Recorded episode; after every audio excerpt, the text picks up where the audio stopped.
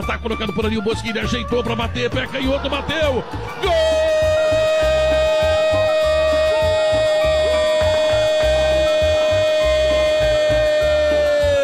Bosquilha para o Internacional, 45 minutos. O chute dele, a bola vai para um lado, bate no zagueiro, ela vai para o outro, enquanto o goleiro está lá do outro lado e a bola está entrando. O Internacional está marcando o gol, o gol que vai lhe dar a vitória, 4 a 3. Uma vitória que chega no finalzinho da partida com o gol de Bosquilha, 45 minutos. O Inter faz 4 a 3. Vitória importante do Internacional dentro do Beira Rio. Fala, gurizada, começando mais um episódio do podcast do Colorado 1909, o episódio número 18, nesse retorno em meio à pandemia, o episódio onde a gente vai falar sobre Semana da Libertadores, sobre o jogo do Inter na Libertadores, nesse retorno da competição continental, e um retorno suado, sofrido, mas que veio alívio no final da partida, e ainda teve a famosa sobremesa, né? Jantamos cedo, Inter jantou cedo e teve a sobremesa depois ainda pra gente aproveitar um pouco mais depois da partida, né? Então vamos repercutir bastante sobre essa rodada da Libertadores aí, sobre como o Inter conseguiu a vitória no finalzinho do jogo para cima da América de Cali, um jogo que já parecia decisivo, e também a situação como vai ficar agora o grupo, né? Ainda mais com o nosso co-irmão dando uma entregada boa lá no Chile, então vamos ver como é que vai ficar essa sequência da Libertadores aí. E para comentar hoje sobre essa partida, eu já vou dar boa noite pra Gurizada, tá gravando aqui comigo, começando pelo Diego. Como é que tá aí, Diego? Tudo certo, meu velho? Boa noite, Ayrton, Giovanni, John, todo mundo que tá nos ouvindo. Tudo certo, né, cara? A gente conseguiu um resultado bom ontem Jogo muito difícil, time do América é um time bem qualificado, achei. Qualificado talvez não seja a palavra certa, mas é um time organizado, sabe jogar. O Inter teve dificuldade, né? Gostei do primeiro tempo, depois do segundo tempo foi bem abaixo, né? Mas, em geral, as notícias são boas, né? A gente tá conseguindo os resultados, né? E agora uma expectativa, né? A gente não vai falar disso muito hoje, mas a gente tem uma semana aí que não tem como não pensar em outra coisa, né? Embora no domingo a gente tenha um jogo muito importante também. Boa, meu velho, boa. Eu vou passar a palavra agora pro Giovanni para ele dar as primeiras impressões do que, que ele achou dessa partida aí. Fala, Ayrton, boa noite, gurizada. Bom, eu acho que para começar a partida foi, para quem não era colorado, foi ótima, né? Sete gols, o jogo que parecia ganho e o time adversário foi lá e empatou, então o Inter só fez o quarto gol aos 90, aos 45 minutos do segundo tempo. Então, para quem não era colorado, foi bom, né? Não morreu de um ataque cardíaco aí. Então, eu, como colorado, não gostei muito, né? Mas de resto, eu acho que quando a gente fala em Libertadores, a gente pensa nisso, né? O time lutando até o fim, não desistindo, não se abalando, apesar de que a gente teve ali um momento horrível na partida, que foi a, a chegada dos dois, dois gols do América, né? Mas o Inter precisa disso aí, de caras, de, de caras que arrisquem, né? Bosquilha foi lá, arriscou de fora da área, gol, desviou, matou o goleiro e é isso aí. Bora, bora pro próximo jogo, temos com sete pontos agora. Então, se a gente ganha o próximo jogo, já encaminha a classificação, então essa vitória de, de, de ontem foi muito importante para o segmento aí do, do campeonato. Bom, gurizada, então falando um pouco sobre essa rodada, né, era a terceira rodada aí dessa primeira primeira perna aí do, do, dos jogos do, de grupo, né? E o Inter entrava com quatro pontos, né? Assim como o Grêmio, devido a uma vitória no início da competição e depois o empate né, do Grenal, Grenal pré-pandemia, o último jogo do Inter ali antes dessa parada, né? E agora a gente voltava nesse, nesse jogo aí, depois dessa atuação péssima contra o Goiás, né? Que a gente comentou que era um jogo que foi bem complicado para nós e que deixava uma, um, um panorama um pouco uh, temeroso, assim, para ver como que ia ser a atuação do Inter ontem. E a gente, na realidade, o que a gente viu no primeiro tempo foi um jogo muito tranquilo, né? O que assustou foi o fato de a gente ter entregado quase a partida. É, assustou bastante, assim, assustou bastante e o time do Inter muito inconstante de novo, né, cara? Isso aí é complicado, porque a gente tem falado muito da, das falhas defensivas do Inter, mas virou um padrão já, né? Já não são falhas, né? Já não são momentos de desatenção, é um padrão. A defesa do Inter é inconstante e invariavelmente ela entrega, né? Embora não seja o time do Inter não ofereça muitas oportunidades de, de finalização para o adversário, quando o adversário consegue chegar, é quase certo que é gol, né? Impressionante. Tanto pelo nosso goleiro quanto pela nossa defesa. Eu acho que aí tem, é, um, é um trabalho do problema, um problema do trabalho do Kudê. Eu acho que o Kudê ele tá tendo dificuldades em armar um sistema defensivo legal, um, um sistema defensivo sólido para o Inter.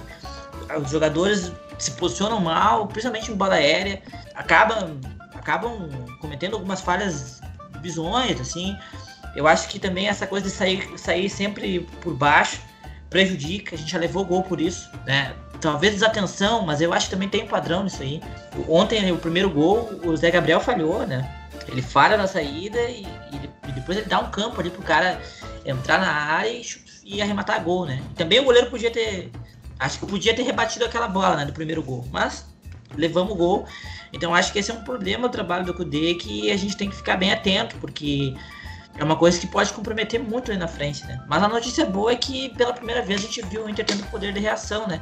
O, o gol do Bosquilha ontem lembrou o Alex com seus melhores momentos, né? Embora não tenha sido um, um gol, um golaço, né? Mas ele, o jeito que ele chuta é parecido com o Alex. E a bola desviou e entrou, né? Então tem que comemorar isso aí também, porque os ventos sopraram a favor ontem nesse gol aí. Né? Tem que ter um pouquinho de sorte também, né, cara? Ah, tem que ter, tá ter.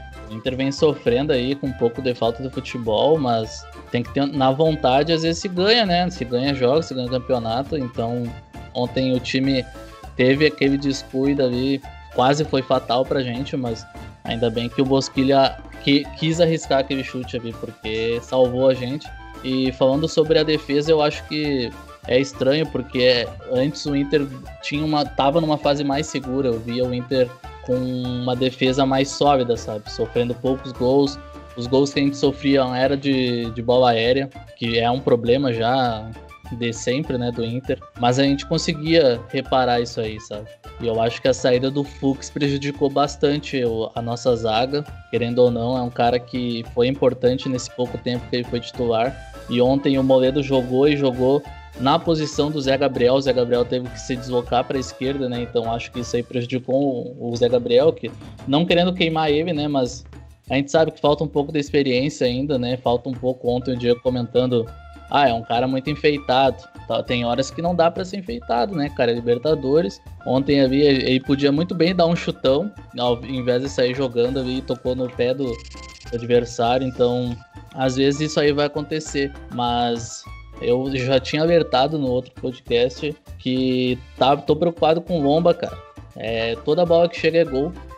Tá certo que aquela, aquele primeiro gol até eu boto mais a culpa no zagueiro, né? Mas o resto era defensável, cara. Aquele segundo gol que ele cai no, levanta numa lentidão assim para ir atrás da bola. O terceiro gol a bola desvia nele e ele cai mal já, sabe? Então eu acho que tá faltando um pouco da preparação aí do, dos goleiros do Inter, mas vejo que ajustando esse problema defensivo, eu acho que a gente pode melhorar um pouco ali na parte do meio, porque ontem o Nonato jogou muito bem, o, o Lindoso jogou muito bem também. Patrick não foi tão bem, mas tá com crédito ainda, né? E a boa notícia mesmo é o Wendel, né, cara? O Wendel não, não pode ser reserva do Moisés. Não tem como. Então eu vejo que ontem a gente achou essa, essa solução aí. O Wendel deu uma assistência e um passe de trivela pro gol do Bosquilha depois. Então eu acho que a melhor notícia foi o Wendel no jogo. É, para mim o que mais chamou a atenção ontem foi, foi esses, esses dois momentos, né? O momento ofensivo do Inter, assim que o Inter abriu o placar, eu tava com a impressão que ia ser um jogo onde a gente ia conseguir marcar muitos gols, mas que, por outro lado, defensivamente foi um, foi de novo um jogo que para mim chamou atenção algumas falhas individuais, né? De novo, o Zé Gabriel falhou, infelizmente, não, não quero queimar ele, mas eu acho que o momento de todos os zagueiros do Inter hoje é muito semelhante ao do Musto e do Lindoso. Vai jogar quem tiver menos pior, sabe? Eu acho que todos os zagueiros basicamente estão numa fase ruim. Então a gente tá vendo falhas individuais de todos eles, basicamente. Então, até mesmo no terceiro gol, a, a cobertura do lado ali do Moledo e do Saravia, uh, o gol do próprio Zé Gabriel, ele erra o passe, e ele ainda tem a chance de se recuperar na jogada e não consegue, né? Então isso também foi bem complicado. E o próprio segundo gol a gente tomou gol de bola aérea. Então o Inter, até o terceiro gol, foi uma jogada trabalhada. Se tu parar pra analisar os gols que o Inter tá, tá tomando sempre, são jogadas, são erros da defesa do Inter, erros individuais da defesa do Inter, quase sempre, né? Erros individuais da defesa do Inter, bola aérea ou pênalti. Tinham sido esses os gols que a gente tinha tomado desde o começo do Brasileirão aí, pelo menos, né? Com exceção do gol do Palmeiras, bem dizer. Então, uh, o Lomba eu acho que falhou no terceiro gol. Sim, é, é, exato, quando o Palmeiras ainda foi da bola aérea. Então são as três categorias que o Inter toma gol, né? Bola aérea, pênalti e falha individual. E no terceiro gol teve a falha individual do Lomba, né? Na minha percepção, ele foi mal na bola, assim, ele poderia ter desviado de uma forma um pouco mais uh, firme para conseguir realmente tirar aquela bola do gol. E ofensivamente eu acho que o Inter foi muito bem, né, cara? O Abel acho que fez um jogo ótimo ontem, o Inter soube aproveitar muito bem a fragilidade defensiva, principalmente nas bolas aéreas do time deles, né? Então eu acho que o América de Cali mostrou que eles conseguiam jogar bem com a bola, mas defensivamente o Inter soube explorar os espaços, né? A realidade é que a gente se complicou na partida por todos esses erros que a gente vem comentando. A zaga ele mesmo queria ver o Zé Gabriel jogando com o Moledo. Eu não sei que zaga eu quero ver o próximo jogo, sinceramente, porque é o que eu falei, para mim vai jogar quem tiver menos pior, a gente vai ter que ir fazendo um rodízio, testando, botar o Cuesta e o Moledo de novo na zaga, porque afinal de contas foi a nossa melhor zaga aí nos últimos anos. Acho que é o momento de testar isso de novo. Mas ofensivamente foi bem, né? E vocês falaram, tem que contar com a sorte um pouco, né? O jogo para mim já tava, já tava, já tinha ido boi com as cordas, para mim já tinha sido empate ali, tinha entregado o jogo de novo, mas pelo menos demos sorte, né? Foi isso que faltou em algumas outras partidas, principalmente contra o Palmeiras e contra o Bahia também. Eu acho que tem, tem alguns elementos aí, né? Porque, por exemplo, ofensivamente, eu acho que a gente teve uma ótima notícia, que foi o Nonato. Pra mim, a melhor notícia do jogo foi o Nonato. Por, mais até que o Endel, porque o, o Endel, ele fez uma boa partida, só que, assim, a gente já esperava que ele fosse melhor que o Moisés. Não tinha como ser pior que o Moisés. O Moisés estava muito mal. Claro, foi muito bem, mas o Endel a gente já conhece um pouco. Agora, o Nonato, eu achei que ontem, no primeiro tempo do Inter, ele achou o jogo dele no time do Inter, porque ele jogou na posição que é a posição mais importante para o jogo do Inter fluir, que é o segundo volante, né? Aquele cara que vai fazer a saída de bola, que vai fazer, que vai movimentar ali pelo círculo central, né? Que é o melhor momento do Inter no ano, antes da pandemia, é com o Edenilson voando, jogando ali. E aí depois da pandemia, eu não sei o que aconteceu, que nenhum jogador se encontrou ali. O Edenilson parou de jogar, às vezes joga pela direita, varia com bosquilha, enfim, o jogo não funcionou mais. E ontem a gente viu o Nonato jogando ali e o jogo ainda funcionando, intensidade, pressionando, triangulações, movimentação e tudo passando por aquele, aquele meio ali onde o Nonato circula. Então, para mim, essa foi a melhor notícia do Inter, do jogo ofensivo do Inter. Porém, eu acho que ainda assim é uma notícia que de alguma forma nos leva de volta a alguns problemas que a gente já viu no Inter e que a gente está voltando agora, porque a gente, tinha perdido o caminho. Que é o seguinte: o Inter, quando ele é pressionado, ele tem muita dificuldade. Tem muito, e é assim desde o início do ano. Quando o adversário pressiona a saída do Inter, é um Deus nos acuda. Eu acho que o primeiro tempo funcionou muito porque o Inter fez o gol cedo e o Inter pressionou cedo o adversário, encurralou o adversário. E aí depois, claro, depois você consegue vir para trás e você já tem o gol. Agora, no segundo tempo, com o adversário pressionando em cima, o Inter de novo não consegue sair. Né? Então, o adversário pressionando em cima ou o adversário fechadinho, não Deus nos acuda, não, não, não tem saída. E de novo, ontem, acho que no, segundo tempo a gente viu isso. Sabe, o América de Cali pressionou o Inter, ele não, não conseguia sair mais. Né? E aí a gente viu o que foi. Então, assim, eu acho preocupante porque, por mais que a gente encontre aqui a novidade do Wendel, a novidade do Nonato, coletivamente os problemas são os mesmos, sabe? E o Inter não, eu acho que o Cudê não tá achando muita solução. E isso me preocupa muito pro, pro resto do ano, assim, né? Embora a gente tenha tido essas notícias aí, principalmente o Nonato, que, se Deus quiser, vai ganhar sequência agora jogando ali, né? É, sobre o Nonato, pra mim foi um dos melhores do jogo, né? Ele fez uma função ali que para mim é o lugar dele, é onde ele sabe jogar, ele, ele consegue rodar a bola muito bem, ele chegou no ataque várias vezes, inclusive é, seria a assistência dele pro gol do Lindoso, né? Mas acabou batendo na trave e sobrou pro Abel Hernandes. Mas é um cara que precisa de sequência, né? A gente pedia isso, a gente pedia uma sequência pro Nonato entre os titulares, não entre os reservas. Porque aí tu não vê total a, a qualidade do cara, né? Então, acho que é um cara que precisa de, de confiança e precisa estar sempre jogando. E eu vejo que o momento dele é melhor do que o Edenilson, né? Então, talvez o Edenilson tenha que esperar um pouco ou colocar o Edenilson na direita. Mas daí tu teria que tirar o Patrick pra botar o Bosquilha na esquerda, não, né? Melhor não, não tem como. Não. Pois é, o Patrick vem num momento bem melhor. E não tem como tirar o cara do time agora, né? Mas coletivamente preocupa mesmo, porque e eu acho que passa muito pelos zagueiros esse, essa insegurança do time do chat, porque ontem, quando o América uh, botou as vinhas para cima do Inter, os zagueiros do Inter não conseguiam mais sair jogando. E antes a gente conseguia sair jogando com, com o Fux, achando um passe lá na frente, com o Cuesta em melhor fase. Ontem o Moledo não conseguia fazer isso, o Zé Gabriel fora de posição não conseguia fazer isso também. Então o Inter sofreu demais quando o adversário botou as linhas em cima. Eu vejo que principalmente o nosso o estilo de jogo do Tchatcho não funciona porque os zagueiros não conseguem sair mais jogando. E eu, e eu acho que tem, tem que achar uma solução. Não sei, eu acho que o Moledo não, não consegue ser titular desse time. Eu até achei que ele não foi mal ontem, mas ele não. Eu não lembro de um passe do Moledo para frente. É só pro lado. Isso aí no time do, do Kudê não funciona, porque a gente viu como foi o aperto que foi ontem. E é uma pena, porque é um cara que eu gosto muito, eu acho que ele traz uma segurança, mas a partir do momento que o time amplia as, as linhas, o Inter não consegue mais sair jogando. Mas aí eu acho uma coisa. Eu acho que essa coisa de você conseguir sair com os zagueiros em qualidade, a gente viu principalmente num jogo, que foi o Granada Arena da Libertadores, que o Grêmio pressionou o Inter e o Inter conseguiu sair igual. Porque o Fux fez um grande jogo né, naquele dia Sim. e o Cuesta não estava na fase que ele está hoje. Né? Ele não cometia os erros que ele cometeu hoje. Embora até o Musto tenha cometido um erro lá nesse jogo, mas não foi nada comprometedor. A gente conseguiu sair e o jogo fluiu. E também porque o Edenilson estava numa fase muito boa. Mas acho um problema que o time dependa disso, entendeu? Porque de alguma. Que é uma faixa do campo muito perigosa de você depender do bom momento técnico de dois jogadores, ou três. Porque se esses caras. Eh, eles vão ter bola toda hora. E quando tem a bola toda hora, tu aumenta as possibilidades de erro.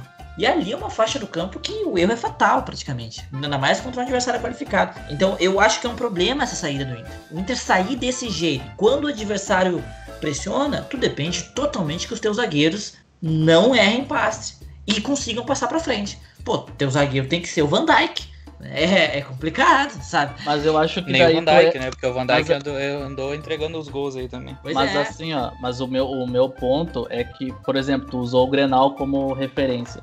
No Grenal a gente jogou muito bem, muito bem. Sim. Então o, o, zagueiro não vai ficar errando o tempo inteiro. O Fux achou vários, vários passes, várias bolas para os caras enfiados. Então é esse é meu ponto. Se o zagueiro vai errar uma hora ou outra, mas se o time fluir bem, o zagueiro vai errar menos, entendeu? O time vai funcionar melhor com o zagueiro, vai errar, mas vai errar menos. É isso que eu tô falando. Eu, pra mim, eu acho que é. Pra mim, eu acho que é uma questão assim, eu acho que essa saída de bola do zagueiro tem que ser uma segunda arma do Inter. Eu acho que ela não pode ser a principal. Nenhum time vai jogar com só o zagueiro sendo a armação fazendo não o time é fluir. Isso, eu acho que o que tá faltando. Não, não, eu sei que não é isso, mas eu acho que o Inter tá jogando muito dependendo disso, porque o momento do meio-campo do Inter ainda não é bom. O Nonato jogou bem ontem, mas depois que ele deu uma caída e que teve que entrar o Johnny, como a gente não tinha muita opção de meio-campo, o Inter caiu bastante. O Inter não conseguiu criar mais. Então eu acho que esse sistema do tem que ser repensado mais nesse sentido. Se a gente tá jogando contra um time que marca em cima, a gente tem que utilizar menos os zagueiros nessa saída de bola e tem que deixar mais o meio-campo fluindo. Com certeza, a gente tá dependendo muito dessa, dessa aí, saída lá atrás. Aí para mim tem que usar os laterais, por isso que eu acho o, o jogo do Tchatchovi começa com os zagueiros, mas principalmente os, os laterais tem que saber armar e chegar lá na frente. Ontem o Wendel já. O Wendel em 45 segundos deu uma assistência. Então já funcionou. O, o time do chat tem que usar muitos laterais. E eu, eu vejo isso. Quando tu não consegue usar o meio, o Inter tem que usar as laterais. E a saída do, dos zagueiros é pelo meio. E, e quando não funciona pelo meio, tem os laterais. Ontem o Lindoso mesmo lançou uma bola de, quantos metros pro Wendel, sabe? É isso que eu tô falando. O time do Inter tem horas que vai precisar mais dos seus laterais do que do, do, do meio-campo quando não funciona, não. Só que ontem teve, teve esse negócio que o Zé Gabriel não estava na posição dele, o Inter não conseguia sair jogando muito bem, porque os, o cara estava em uma função diferente, querendo ou não. O Moledo não conseguia fazer essa função. E eu vejo que ontem o Inter foi mais prejudicado por essa, por essa questão. É, eu, eu entendo o que tu Sim, quer dizer, mas... que, que os zagueiros, por mais que tu dependa dos zagueiros, quando tu tá encurralado ali atrás, se o teu meio campo tá movimentando, tá buscando a bola, teus laterais estão conseguindo sair, tu consegue tirar aqueles zagueiros daquele daquele beco, é beco acuado, né? Que foi que o Inter conseguiu fazer Exato, no, no, no Granal. É Isso eu concordo. Só que eu ainda assim eu acho que é muito arriscado, porque tu depende de muitas variáveis. Tu depende que o teu time inteiro esteja numa movimentação muito sincronizada para que, por exemplo, os, dois primeiros volantes, né, que são também duas peças fundamentais, consigam voltar e fazer aquele jogo andar, né, para que o time consiga sair, porque senão os dois zagueiros vão ficar encurralados, né. E eu vejo que o time do Inter ele não consegue manter uma sequência de, desse sincronismo do movimento dos jogadores, é, inconstante. Sabe? A gente vê momentos, a gente vê lapsos. Eu acho que a gente teve sequência nisso antes da pandemia. Antes da pandemia a gente teve uns quatro jogos que a gente viu isso aí. Os caras vindo, buscando, saindo e chegando e, e tocando e chegando uh, no campo adversário. E depois da pandemia a gente vê que qualquer time que pressiona a frente a gente não consegue sair.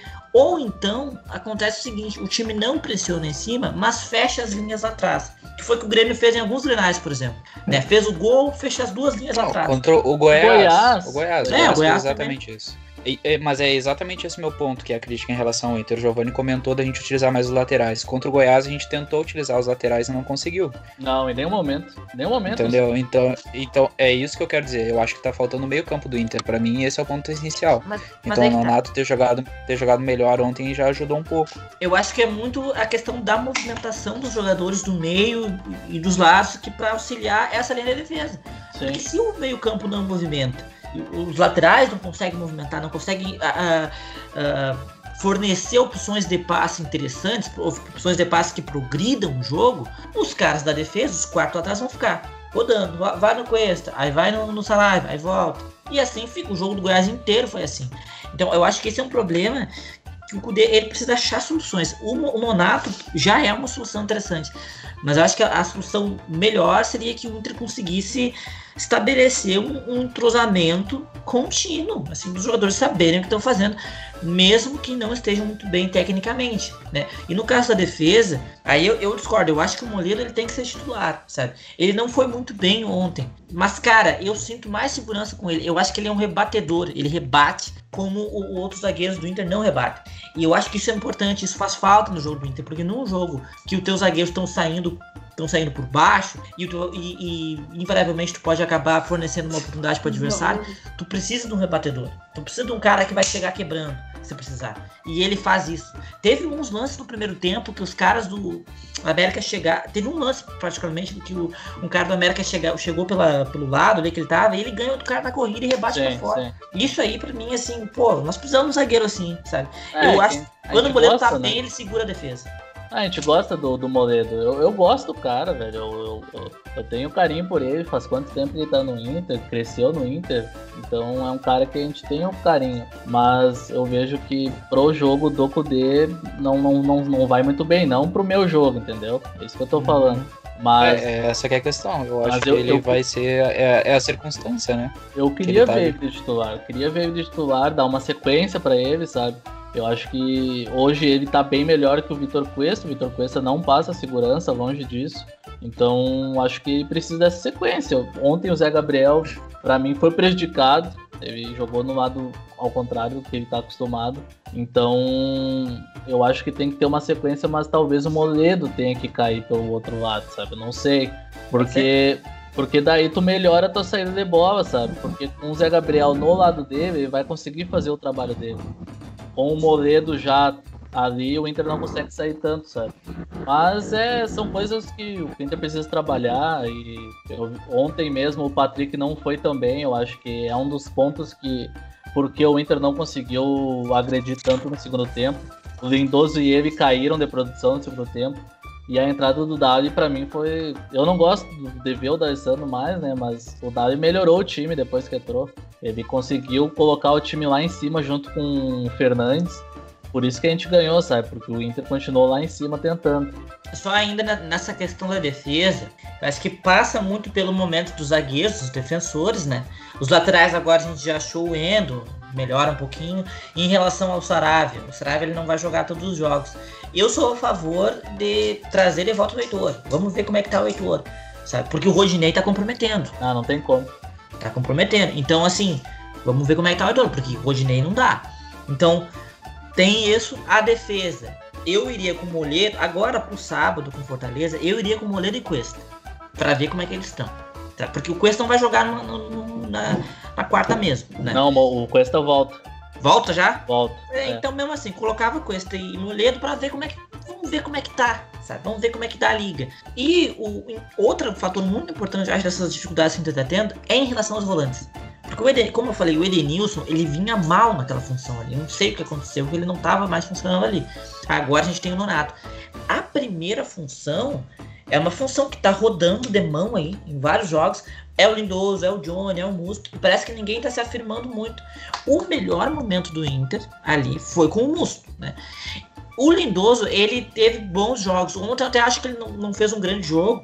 Também não foi mal. Mas eu sinto que o Musto, ele é um cara mais defensivo que o Lindoso. Ele volta mais. Eu acho que ele passa mais segurança. Embora ele tenha esse problema dos cartões. Eu acho que ele segura, ele sustenta melhor aquela linha de defesa, sabe? Eu sou a favor do Musto. Já digo assim, é, é um cara que é, todo mundo não vai de, não gosta dele porque ele toma muito amarelo, né? Muito vermelho, deixa o time na mão. Mas é um cara que ele protege bem a via os zagueiros e ele sai jogando muito fácil. Então eu vejo que no, o nosso melhor momento foi com ele ali, como tu já te falou. Eu acho que ele não é tão inconstante quanto o Johnny, que é um guri que vem jogando bem, mas ele dá uma caída durante os jogos. E o Lindoso é aquela coisa: é um jogo bom, outro ruim. Um jogo bom, outro ruim. Então, para mim, o melhor momento do Inter foi com o Mustafi. Eu acho que o, Johnny e, o Lindoso eles são muito parecidos, o jogo que eles fazem.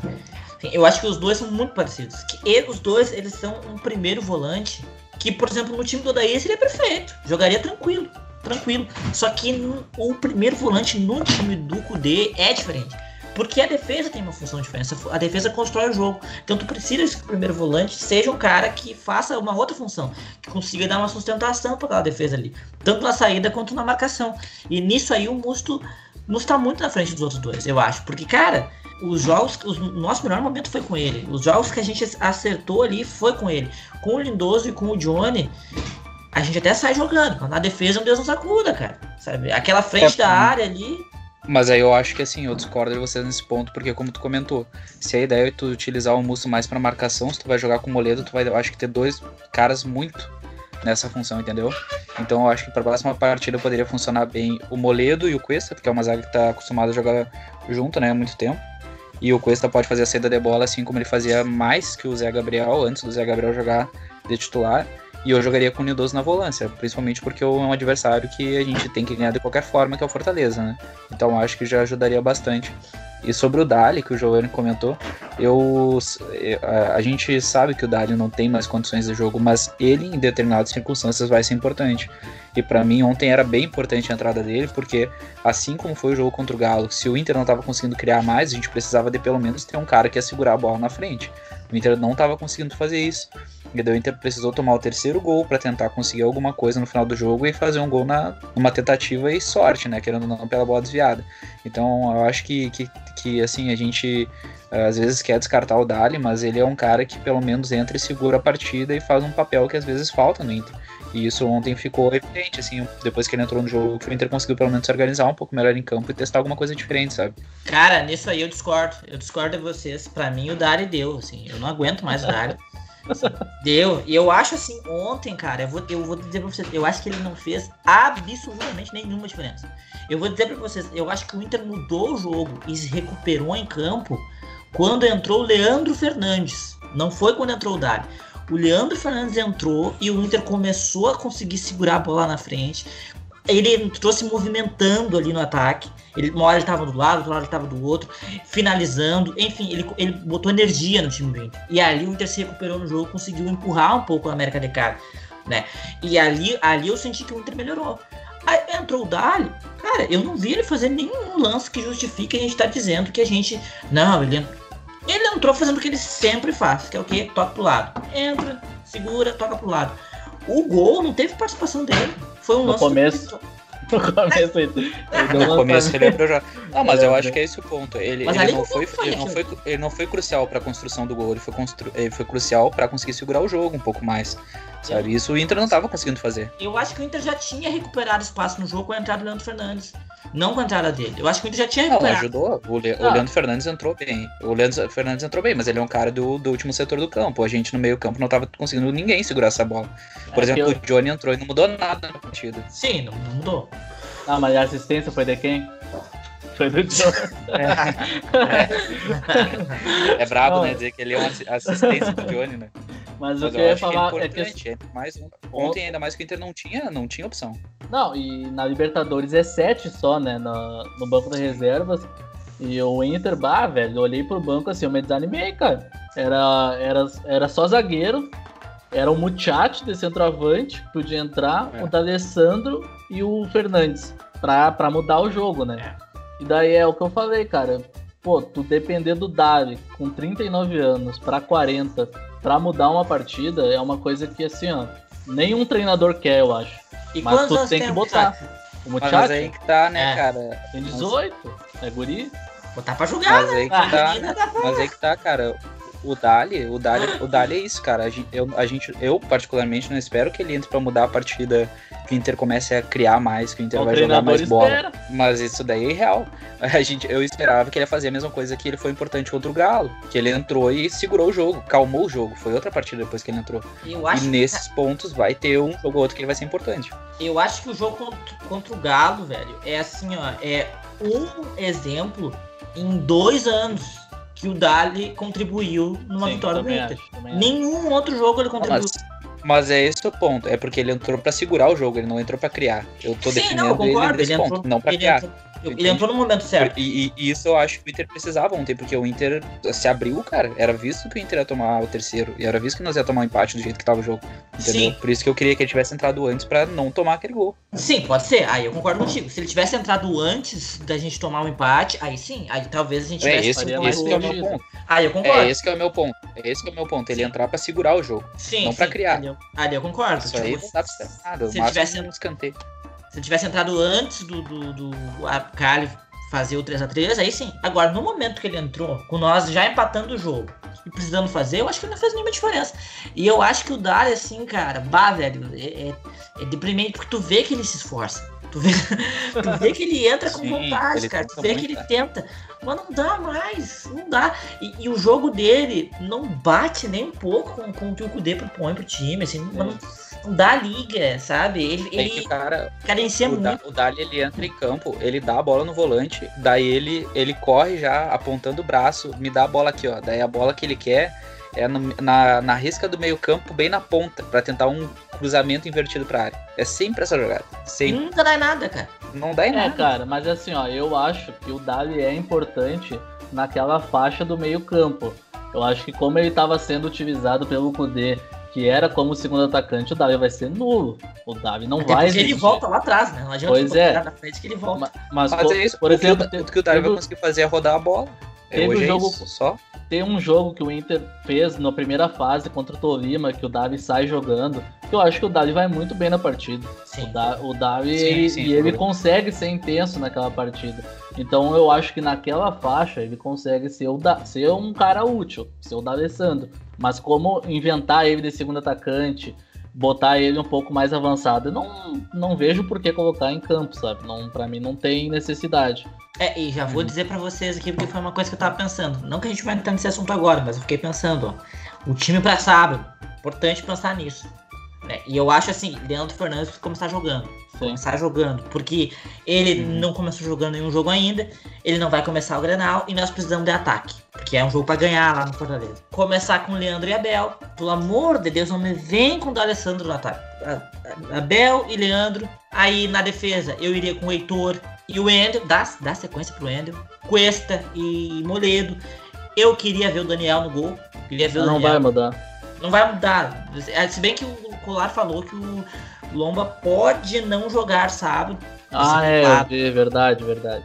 Aí vai, acho, acho que vai jogar o Danilo daí, né? Mas, Sim. enfim, Queria o Daniel. E aí o meio de Danilo campo. dando risada. No meio de campo eu iria com o Musto. Nonato precisa ganhar a sequência ali. Praxedes. E aí o outro meio de campo tu escolhe. Você é o Edenilson. Não sei se o Edenilson tem condições. Acho que tem, né? Pra jogar sábado. Sim, sim, joga. Não, então tá aí É, o time. eu, Tá aí o time. Eu, eu, eu, eu acho que botar Nonato e Praxedes vai ser meio redundante, assim. Eu acho que só dentro da- das opções que tu falou e eu não, não colocaria os dois juntos, sabe? Eu acho que dá, dá uma sequência pro Nonato agora, ele tá jogando. O Praxedes, querendo ou não, ele Mas aí um pouco no, de rendimento no- nos últimos na jogos. meta vai botar quem em vez do Praxedes? Cara, É, o Praxedes joga. as opções. Não, não, eu acho que teria que ver as opções, mas eu particularmente gostaria de ver o Praxedes jogando nado nonato, sabe? Ter essas duas opções, até considerando que o Edenilson pode sair, né? Mas Então, o Praxedes jogava gostaria de avançado na, no time Ah. da Copinha. Ele jogava avançado, ele Sim. fazia, ele fazia o Sim, terceiro sim. homem. Mas, o no- mas é aquela história, o Nonato era 10 no São Caetano, né? Tem que ver onde Ah, é que o tá. Tchat vai usar ele. né? Tem É, mas isso, o né? Tem usado o projeto mais avançado. Sim, sim. Eu É, só não eu- sei se não pode ficar um pouco, assim, a- amontoado o time, sabe? Tem a impressão que pode bater um pouco a cabeça os dois. Mas sobre o Heitor que tu falou, eu concordo bastante. Eu acho que ele é um cara que ano passado ganhava 6 mil por mês e vai ficar escorado aí no Inter, sem nada, E sabe? trouxe a folha botou numa- na mesa. É, pelo amor de Deus, né, cara? Ah, pelo amor eu, de Deus. eu assino Eu embaixo ali. time. Assino embaixo nesse time, eu acho que é um time competitivo, que vai lá pra ganhar, até porque o Inter nem tem muito elenco pra, pra rodar muito. É, pra- então, eu acho que tem que dar uma poupada no Galhardo, dar uma segurada no Patrick também, dar uma segurada no Saravia, que é um cara muito importante ali. Bosquilha também dá uma seguradinha. Importantíssimo. É, foi muito quarto. bem no jogo. A gente tem que falar do Bosquilha também. O Bosquilha ontem voltou, sabe? Eu senti ele muito ligado Eu no acho que jogo. ele tá voltando, né? Faz tempo É. que ele Ontem ele, ele fez os dois gols por merecer, assim. Jogou muito, muita bola. Então é um cara que, que eu boto, levo muita fé, assim, pro Grenal, né? Sem querer falar já, né? Mas levo muita fé. É, mas vão ter que projetar, não tem? É até bom, até bom falar depois um pouquinho sobre isso aí. Pés no chão. É, cara, mas a- Uhum. a, a perspectiva pra mim seria. Eu, eu gostaria muito de ver esse time, assim, ó. Musto, Nonato, Praxedes, Edenilson, Leandro e Abel. Pô, eu acho que seria, seria legal, um time que tem capacidade, de- mais capacidade de criado e aquele foi no Goiás. Com, com o D'Alessandro. É, só acho, só acho que É. o Abel, o Abel talvez não comece, né, cara? Ele jogou bastante. Mas já. aí vai começar com quem? É, esse é o problema, né? Não É, tem, né? tem que O chat. Ah, cara, eu. É, eu acho que eu acho que eu acho que o Abel, o Abel tem que jogar, nem que seja um tempo, né, junto com, com, com o Leandro, porque eu acho que, que é bem esse o ponto. E eu quero muito ver como vai ser o posicionamento, na realidade, desse time do Inter em frente ao Fortaleza, né? Se vai ser como a gente viu como o América de Cali ou se vai ser contra o Goiás. Porque é, contra o Goiás também a gente tava com vários titulares e a gente viu que faltou eh, a gente conseguir jogar melhor, mas também muito do posicionamento dos jogadores do meio, né? A gente reclamou bastante disso. Eu, particularmente, me chamou bastante atenção como os quatro jogadores ali do meio, do ataque, né? Que no caso foi o Dali, Bosquilho, o Galhardo e o Abel, ficaram batendo cabeça no meio da zaga dos caras. Então eu espero que o Inter aprenda com isso pra jogar melhor contra o Fortaleza, né? É, aí eu acho que o posicionamento, em tese, o posicionamento é o mesmo nos dois jogos, né? O que mudou foi a dinâmica do, do meio campo, como que os jogadores se movimentaram para fazer aquele posicionamento funcionar. E aí eu acho que, eu, eu reitero, eu acho que o Dali, ele mata muito dessa, dessa Exato, dinâmica. não tem. Cara, ele prende a bola, ele sai de jogo, os outros jogadores meio que ficam girando em torno dele e o jogo não anda. Agora, com o, o Mercadecali, o Nonato fez exatamente o contrário, né? Ele fez o jogo andar e os dois meias, né, o Patrick e o Bosquilha, jogarem junto. E então, é, tenho muita expectativa que o Nonato consiga repetir essa, essa atuação, porque se ele repetir essa situação, acho que a gente vai conseguir não fazer um jogo tão burocrático, tão improdutivo quanto a gente fez contra o Goiás. E daí a gente pode ga- ganhar, porque o Fortaleza ele vai vir para cima do Inter. Né? O For- O Fortaleza tem essa característica, eles têm um time mais, mais ofensivo. E bah, se a gente conseguir ganhar lá, vai ser muito importante para manter a liderança, né? Tem É, que manter essa liderança. A gente não pode deixar desgarrar, né, cara? Essa, o Brasileirão, pra mim, é o, é o mais importante, né? A gente deu uma desligada agora por causa da Libertadores e por causa do próximo jogo que tem na Libertadores, né? Então é complicado ficar né, o tempo inteiro ligado no Brasileirão, mas é preciso. O Inter é líder, eu acho que tem que entrar pra ganhar. E, o- e o D'Alessandro é o cara que atrasa todo o jogo do Inter. Contra o Goiás foi uma vergonha. O D'Alessandro como atacante, cara. Uma vergonha, assim, ó. Ele, ele voltava pro meio e ficava. Por isso que ele ficava batendo cabeça. Ele voltava na posição onde não, onde não era dele, cara. Sim. Então, pra mim, não tem cabimento o D'Alessandro ser titular como atacante. O Marcos Guilherme não tem condição de jogo, né? Né, ele fica mais. ah, Foi domingo o jogo contra o Goiás? Foi. Ele tem mais uma semana por aí. Ah, É, mas, mas aí que tá isso daí que vocês falaram da, da diferença, né? Eu acho que o jogo de ontem do América de Cali, o Nonato conseguiu jogar bem porque ele jogou verticalmente, assim. Ele jogou combinando com o Bosquilha e com o Patrick. O Praxedes e os, e os zagueiros do Inter jogaram jogando pros lados contra o Goiás.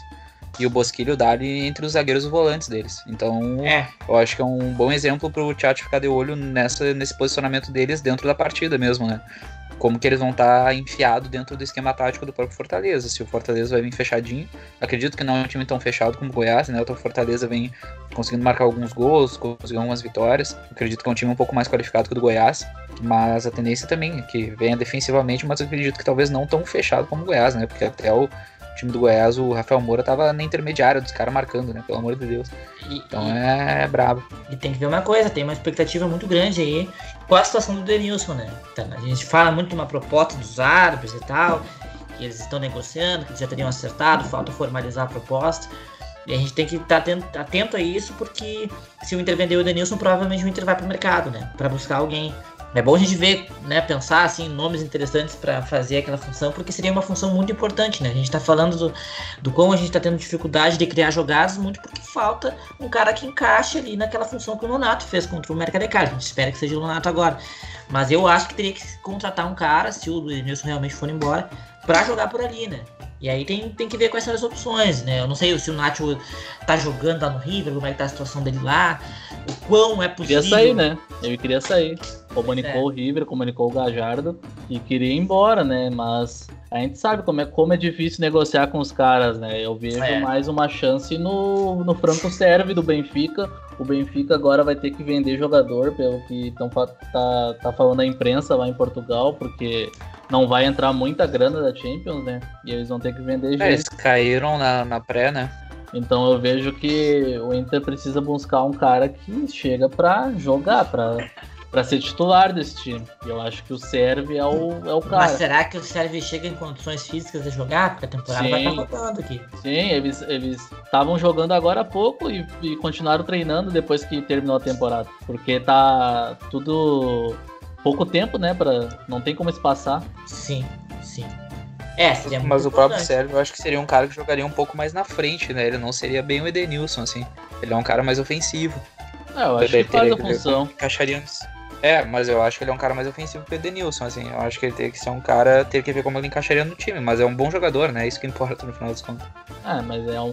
O Inter queria trazer o Arangues. O Arangues é um cara que pode fazer todas ali no meio campo. Sim. Então eu vejo É, isso o. Arangues, o Arangues é mais. O perfeito. Arangues eu acho que é o mais versátil, assim.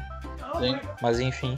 Eu queria falar sobre o o Wendel, só pra gente fechar mais ou menos o papo desse jogo da Libertadores. Eu acho que o Wendel foi bem ontem, né? Não à toa, deu uma assistência com menos de um minuto de jogo. E é aquela história, né? O Moisés é regular, né? O Wendel é irregular. Então vamos ver até que onde o Wendel vai ir, né? É uma função que eu acho que assim que abrir o mercado, se a gente vender o Edenilson, também é uma, é uma posição que a gente tem que dar uma investida. É, a gente tem que estar atento a isso, né? Porque tem a posição do lateral esquerdo, tem a posição do meio, tem a compra do Saraiva, que não está oficializada ainda. Então o Inter pode receber um dinheiro pelo Edenilson, mas é um dinheiro que o clube está precisando muito para muita coisa, né? Mas é aquela coisa que o Baldasso fala, né? As necessidades falam mais alto. E eu acho que se o Wendel conseguir uma sequência, né? Que também é uma coisa que ele nunca conseguiu no Inter, né? Ele nunca manteve É, um bom bom. nível por muito tempo, né? Mas vamos ver, né? Porque, sei lá, cara, lateral esquerdo é uma posição difícil de achar. Eu acho que faz diferença pra te não perder jogos. Mas pra te ganhar jogos, eu não sei se vai fazer tanta diferença assim. O que eu quero dizer é o seguinte: o Wendel ele pode até ser um pouco inconstante, mas se ele não comprometer, ele não precisa ser brilhante lá na frente, como ele foi contra o América de Cali, subindo e cruzando. Se ele errar cruzamento quando ele subir, mas ele não comprometer lá atrás, assim, pela necessidade, tu, tu deixa. Acho que é mais importante ter um cara do meio ali, que é aquele cara ali que a gente vai ganhar jogos por ali, sabe? Então, se fosse para escolher alguém para contratar, para investir, eu queria ver o Inter investindo num, num camisa 8, assim, de respeito, sabe? Pra chegar e vestir e jogar. Mais do que um lateral esquerdo, por exemplo. Ah, hoje, a- a- assistindo o jogo do River Plate, é impressionante o elenco dos caras. Claro que eles voltaram agora, né, a jogar primeiro jogo recém, depois de seis meses. Mas, pô, os caras têm. É, é, o legal é que tu vai vendo o time envelhecendo, só que os caras eles vão indo pro banco e surgindo uma gurizada, sabe? Sim. Hoje, o- hoje o Ponce entrou aos 80 minutos, Eita, sabe? lá ainda o ponto. Tá lá, mas é aquela coisa, os guris eles têm a prioridade, sabe? E eu acho isso muito massa no trabalho do Gajardo. Mas voltando aqui pro Inter, é, a nossa realidade é que hoje a gente precisa de três, três caras que seriam para chegar para ser titular, eu vejo assim. Eu acho que a lateral esquerda é um ponto, o meio campo e talvez um atacante para ser titular, não sei, mas eu vejo que se o Inter trouxesse dois meias e um lateral esquerdo, eu fechava, sabe? Mas dois caras que cheguem para ser titular. Eu acho que o Inter não. Hoje o elenco do Inter, se tu perde um cara, já faz muita diferença. Então, o Inter precisava ir pro mercado além, sabe? Não trazer caras para grupo, mas caras que chegam para ser titular, porque tu vê os, os, reforços que o Inter vem trazendo são caras para o Yuri Alberto veio para o grupo, nem jogou e já se machucou. O, o Inter trouxe quem mais? Trouxe, trouxe cinco, seis reforços nessa parada agora. Lucas não... Ribeiro, né? Não... É, Lucas Ribeiro também grupo. Jussa. Jussa, grupo. Sabe, tipo, tirando Jussa a... entrou ontem. Tirando o Abel e o Leandro, o resto é grupo. Então eu vejo que o Inter precisa de uns caras que, se, que cheguem para ser titular, sabe? Tu olha assim, pô, lateral esquerdo, Jorge, titular, não tem. Não tem. Sim. Chega, chega o Nacho, chega o Sérvio. Então são caras que seriam titular fácil nesse time do Inter. É, é eu acho que é o momento da gente esperar abrir a janela, assim. Se a gente já conseguiu boas contratações para ataque sem abrir a janela, agora acho que a gente pode ver com a venda do Denilson, que é um cara que a gente sabe que é um bom jogador, jogaria em qualquer time do Brasil, basicamente, mas a gente. Chega, né? É, seria uma venda boa, né? Eu acho que é inegável, assim, que tá no momento dele sair até pela idade dele. Eu acho que seria um, um bom momento e poderia trazer dois caras para solucionar, solucionar o problema. Eu acho que o Diego foi bem cirúrgico ali, trazer um meio-campo que realmente vai resolver os jogos pro Inter. No lateral esquerdo, que não precisa ser excepcional, né? A questão é que no meu ponto de vista, o Wendel já entregou alguns jogos e a gente não pode confiar tanto nele a longo prazo, né? Até porque o lateral dele, tá, o reserva, tá mal Moisés, né? Então, acho que é uma posição que a gente tem que ficar de olho, né? É, a gente poderia ver como é que joga o Jussa por ali, né? é. Não vimos ainda, né? O Jussa, quando entrou, não entrou mal, né? É, eu não eu sou não... contra essas improvisações, eu acho que pode solucionar até algumas coisas. É, mas eu não vejo o Justa chegando na linha de fundo e dando cruzamento pro centroavante. Não consigo ver. É, teria que ser defensivo, né? É. Mas aí cai um pouco no que o Diego falou, né? É um cara que pode ser sólido defensivamente e já é o suficiente, né? Até claro. pelo lado direito a gente tem bastante subida. E pelo lado esquerdo, querendo ou não, o Patrick consegue jogar sozinho, né? A Quantos questão é se ele vai conseguir manter uma boa fase. Quantos títulos o Inter ganhou improvisando o zagueiro na lateral direita, nas laterais? Inclusive é uma tradição, né? Sim. O Wellington Monteiro, Marcão. Então isso aí tem que se levar em consideração também, né? Agora, eu queria ver um cara chegando de respeito, assim, né? A gente falando no Nath, falando do Sérvio. Se a gente for olhar nos nomes brasileiros, né? O Juliano é um meia mais, mais ofensivo, né? Mas, cara, ele é um cara que tá no embrólio lá no time dele. Então, o Juliano eu acho que seria interessante para quê? Ele, para mim, o Juliano jogaria na última função do meio-campo, eu botaria o Prachedes ou o Nonato a disputar a segunda pos a posição do Edenilson, por exemplo. Para mim, eu fechava, sabe? Pode ser, mas daí tu ia ter que tirar o Patrick ou o Bosquilha. Ah, mas daí ia ter que ter elenco, né? O importante é ter elenco. Sim, claro, eu concordo. Não, é um cara que eu traria, sem dúvida, assim. E esse é um cara interessante, eu acho, do Inter B, sabe? Um cara que bem mal já passou pelo Inter, uma passagem importante não custava nada uma ligação, né? Ah, como é que tá a situação aí? Entendeu? Não custa é. nada. E tem alguns outros casos aí que a gente pode ver, assim, nomes que surgem, né? Paulinho, ex-Corinthians. É, Renato Augusto, são tudo meias, né? É, cara, meu sonho é que o Tyson provavelmente vai chegar em dezembro, né? Pelo, pelo tudo que indica, assim, pelo que ele falou e tal. E, mas eu queria ver o Oscar também e o, e o Nath Fernandes. Pra mim seriam caras assim que fecharia, assim, o Inter briga pelo título com esses caras. Não, não concordo, concordo contigo 100%. O, o Oscar é um sonho, só que Sim. eu acho praticamente impossível, né? O Nacho não é impossível. E eu acho que se vier só ele, tá mais do que bom, tá perfeito. Sim. Mas, cara. Eu, pra mim, se fosse escolher qualquer um, seria o Nacho, cara. Porque eu acho que o Nacho ele consegue ser. Ele consegue fazer uh, muitas funções naquele miolo do meio-campo ali, sabe? Desde, do, desde a segunda função ali, depois do, do Lindoso, até mais na frente mesmo. Sim, eu acho que ele é um cara que tem uma característica mais semelhante ao do Arangues, assim, sabe? Em questão de cobrir aquelas faixas no meio-campo. Eu acho ótimo também, mas, cara, eu acho muito difícil. Mas muito difícil que ele saia do livre agora com a temporada andando. Tem que ver, né? Não sei, cara, tem tanto jogador, assim, meia é uma posição que tem muito jogador. No Brasil mesmo, cara, tem um cara que eu gosto do futebol dele, vocês vão discordar, mas eu gosto do futebol dele, tá lá escanteado, escanteado no galo. Se chama Casares, habilidoso, habilidoso, decisivo. Cara, eu gosto desse jogador, não é um jogador caro. Ah, pra... Tem opções no mercado. O grupo do Inter não consegue. Esses caras assim não É. tem como. Ah, Cara, a gente fala que o Inter, que o grupo do Inter não tem poder de reação, o grupo do Inter. Cara, precisa de um louco, precisa de um louco nesse grupo. Cara, Não. tem que ter, velho. Tem que ter um cara pra. Mas um louco no bom sentido, né? Cara, é, não. Ah, um louco creio- bom, né? Eu, eu creio que ele, ele tem boas intenções. Entendeu? ah, Que bárbaro. né? É, eu acho que eu acho que assim, a gente tem que analisar com bastante. Eu acho que se chegasse a proposta na mesma mesmo, mesmo tem que vender o Edenilson, assim, é um cara importante, mas é aquilo. É uma oportunidade que a gente tem de fazer negócio e o clube precisa e até dar uma renovada, né? Querendo ou não, ah, a gente falou quantas vezes já do Edenilson aqui, né? Quantas vezes já falou de ser craque num jogo menor e de ser um cara inconstante mesmo, né? Então é, fa- faz parte dessa reformulação e se for ser bem vendido, eu acho que tá na hora. Tem o Benítez no Vasco, né, cara? Não Sei. ah, mas já fez sete jogos, né? Não tem É, não, não dá. É, tem mais isso. Esses caras do Fernando Brasil é Sobral. também não fez, eu, né? eu, eu, na, na minha visão, eu acho que tem que esperar abrir a janela e trazer Também um cara acho. de fora, assim. Eu acho que tem opções, se a gente conseguiu achar opções sem a janela tá aberta, com certeza a gente vai achar pro meio campo. É, é Isso o que eu não, acho. Não tenho dúvida. Eu acho que a É. direção do Inter tá sendo uma direção que ela consegue achar esses nomes que a gente não espera, a gente já falou isso. E eu vejo que a janela já tá perto de, se- de- abrir, né? Então Sim. eu, eu vejo que o Inter consegue fazer bons negócios. Só que é aquela coisa, né? Não dá pra. Não dá pra pagar muito caro, né? E eu acho que se chegar Sim. uma grana legal pro Denilson, que estão falando em 42 milhões, aí tu dá pra usar um pouquinho mais. Dá pra usar. Não, se chegar a 42 milhões, aí tu cancela o podcast uma semana que eu vou lá em Porto Alegre e deixo ele no aeroporto. Paga Com o. todo respeito.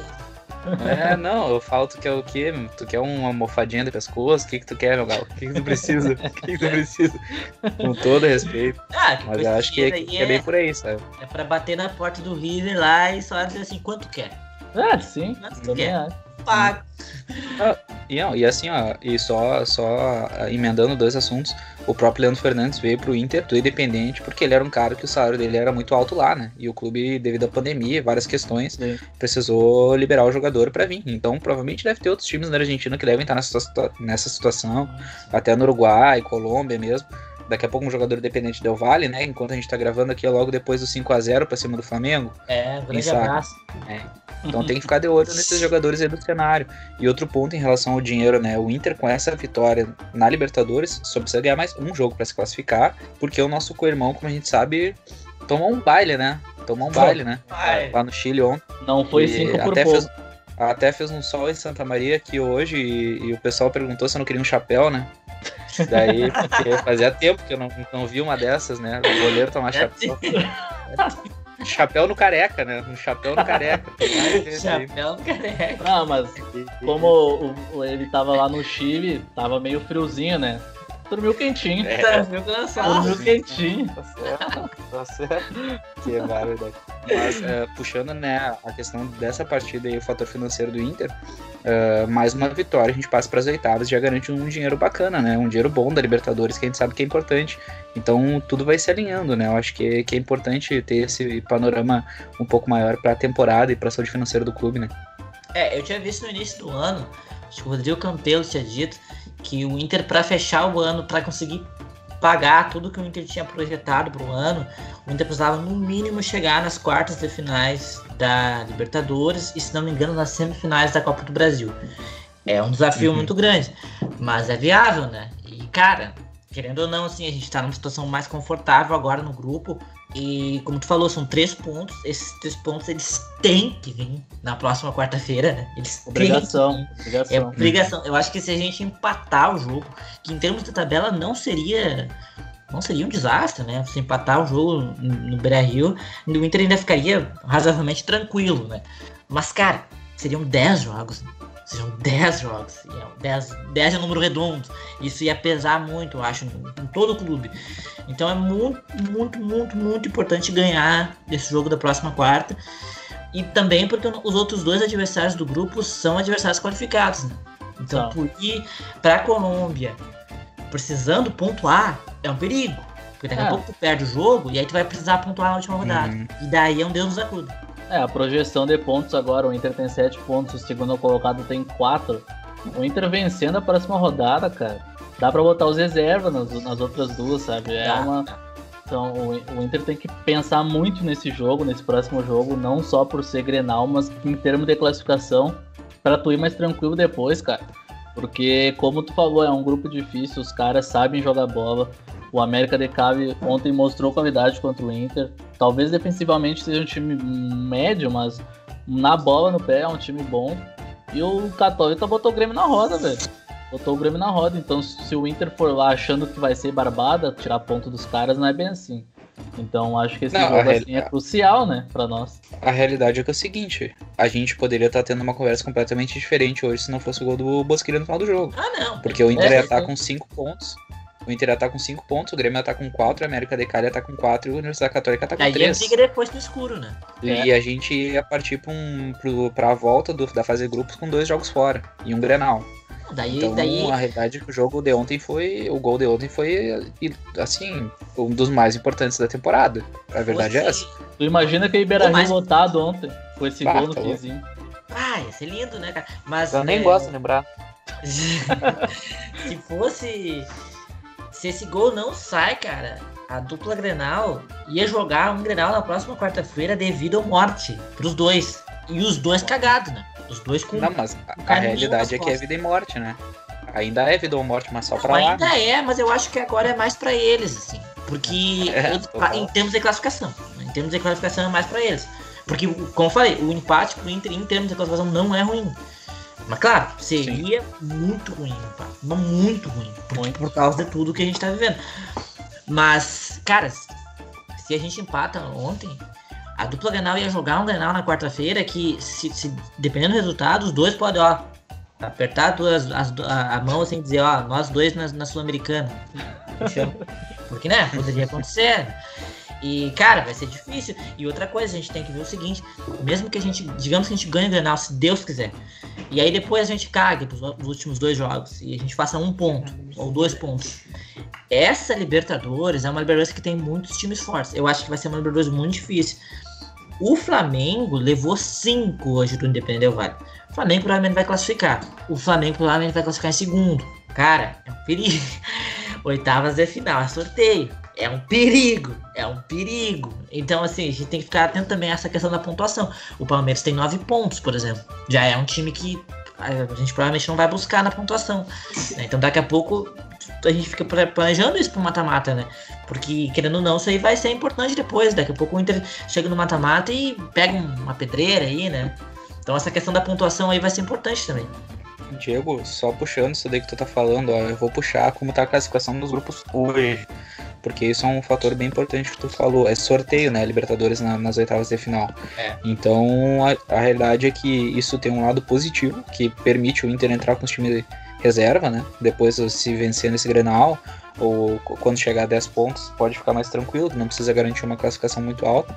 E isso não vai fazer tanta diferença, porque o que acontece? Os times estão passando hoje, independente do Vale, que meteu 5 a 0 no Flamengo, e o Flamengo, Palmeiras e Guarani, Atlético Paranaense, Colo-Colo, LDU e River, Inter e Grêmio, Nacional e Racing, Santos, Olímpia, Boca e Libertar. Ah, o menor time de todos que eu falei é o Guarani. E é um time enjoado. Então, assim, a realidade é que não faz muita diferença, né? É, fazer faz, né? pegar o Guarani e pegar o Flamengo é uma diferença. Mas. Ah, sim, sim, sim. É mas é o único, basicamente. É, não tem bobo. Os outros todos são foi, times. Foi o time que eliminou o Corinthians. Sim. Sim. Não, e tem outros times que estão na briga ainda, né? Por exemplo, se tu pega o grupo do, da LDU e do River, tem o São Paulo. É, eu acho que seria mais esse dos grandes, né? Que estão por fora, porque o Penharol. É, o Penharol tá com três pontos.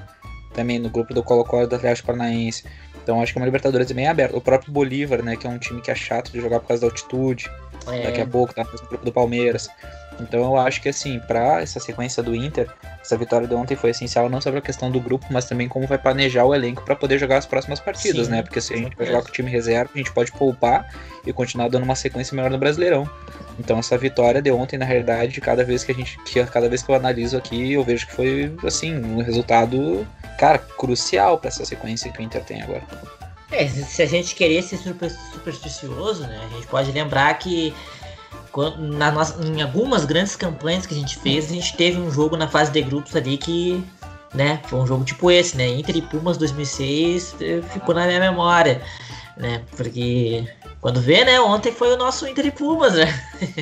a gente não sabe. Outra 2015 me lembrou muito aquele jogo com o Emelec, que a gente ganhou de 3 a 2 e foi um, um sufoco também, né? A gente chegou na semifinal. É, quando vê, né? Tem, tem que sonhar. É, ontem pra mim É. a vitória botou o Inter mu- muito próximo da, da próxima fase por causa do resultado que teve no, no, no jogo do Grêmio, né? Muito por causa disso. Mas eu vejo que agora o Inter tem um jogo aí chave no Beira Rio de novo, então o Inter pode ir mais tranquilo para os próximos jogos dependendo dessa vitória, sabe?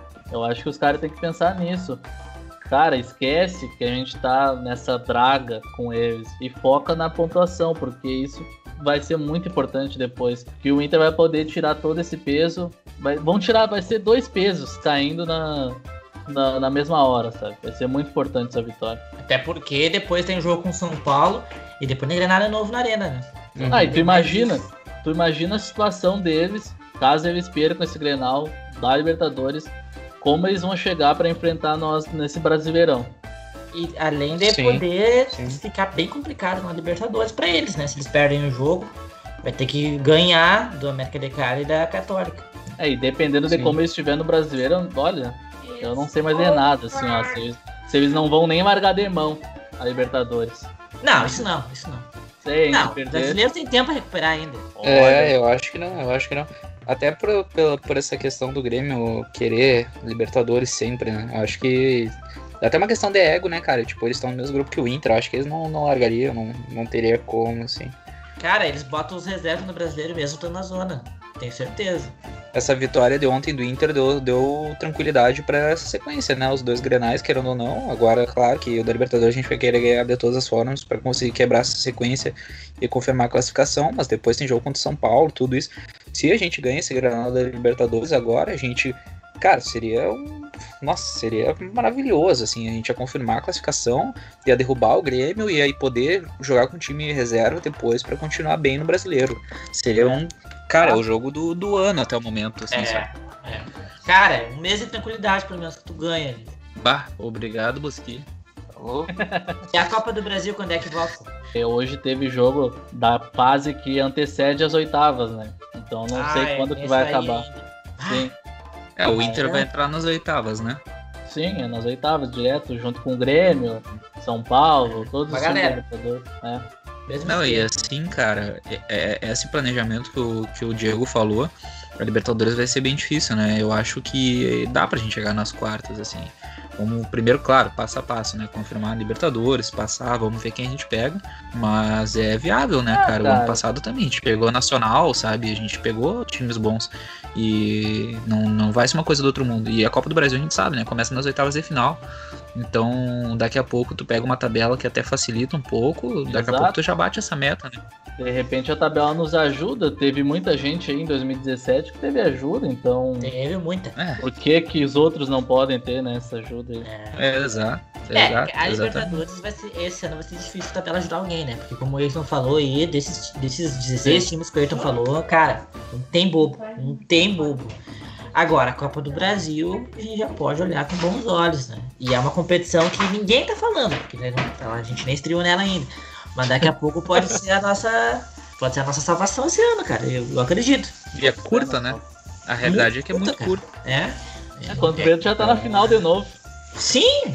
Pega ali uma, Não, mas uma é, tabela é muito acessível. isso, cara. Bom, gurizada, vamos, vamos fechando aí só antes de finalizar o programa. Eu queria pedir aí o, o palpite de vocês pra essa partida contra o Fortaleza. Aí o que, que vocês acham, quanto que vai ser esse jogo? Eu vou te dizer, cara, vai ser 2x1 pro Inter. Gol do Leandro Fernandes e do Abel Hernandes. Eu vou, vou botar 1x0 pro Inter aí, acho que vai ser um jogo difícil. Eu acho que vai ser o gol do Abel. Vai continuar na boa fase aí. O Tem gente por- que disse que é mais artilheiro que o Guerreiro, né? É, não, mas tem mais, tem mais gol que o Cavani já, né? Olha aí. Então, tá na frente, né? Não é a corneta, é a informação. Não, a informação é que o Cavani curtiu a foto do, do Abel, né? É. Tem mais isso, né? Cavani Cara. e Inter. Tem que ficar dando F5 na, na conta do Inter ali, hein? Que qualquer hora sai o anúncio. É.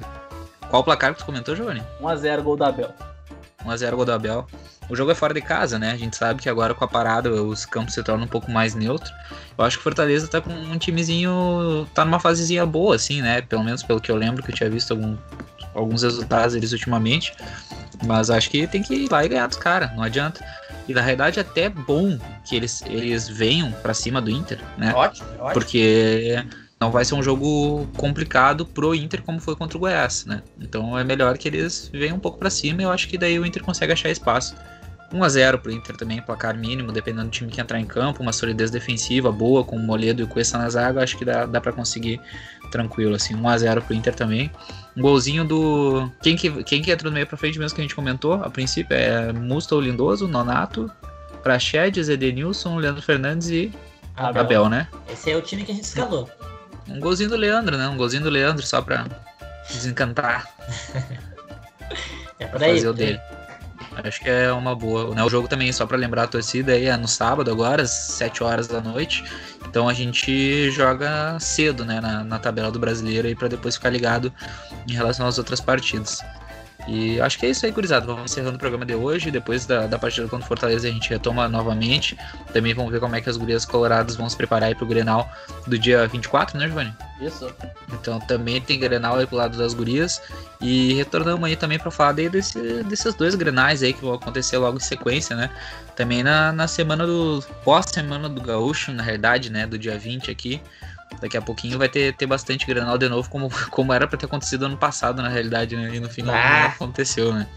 É, Essa, Agora- cara, inclusive, já passou meia-noite agora, dia 18 de setembro, né? Uhum. Abraço da. Bah, Barbaridade. bah. Um Com essa daí nós vamos encerrando o programa gurizado. 18 Com essa de daí nós vamos encerrando o programa gurizado, não. Eu fui. Eu, eu tava lá, meu galo. Um forte abraço, gurizada. Valeu e até a próxima. Vamos inteiro.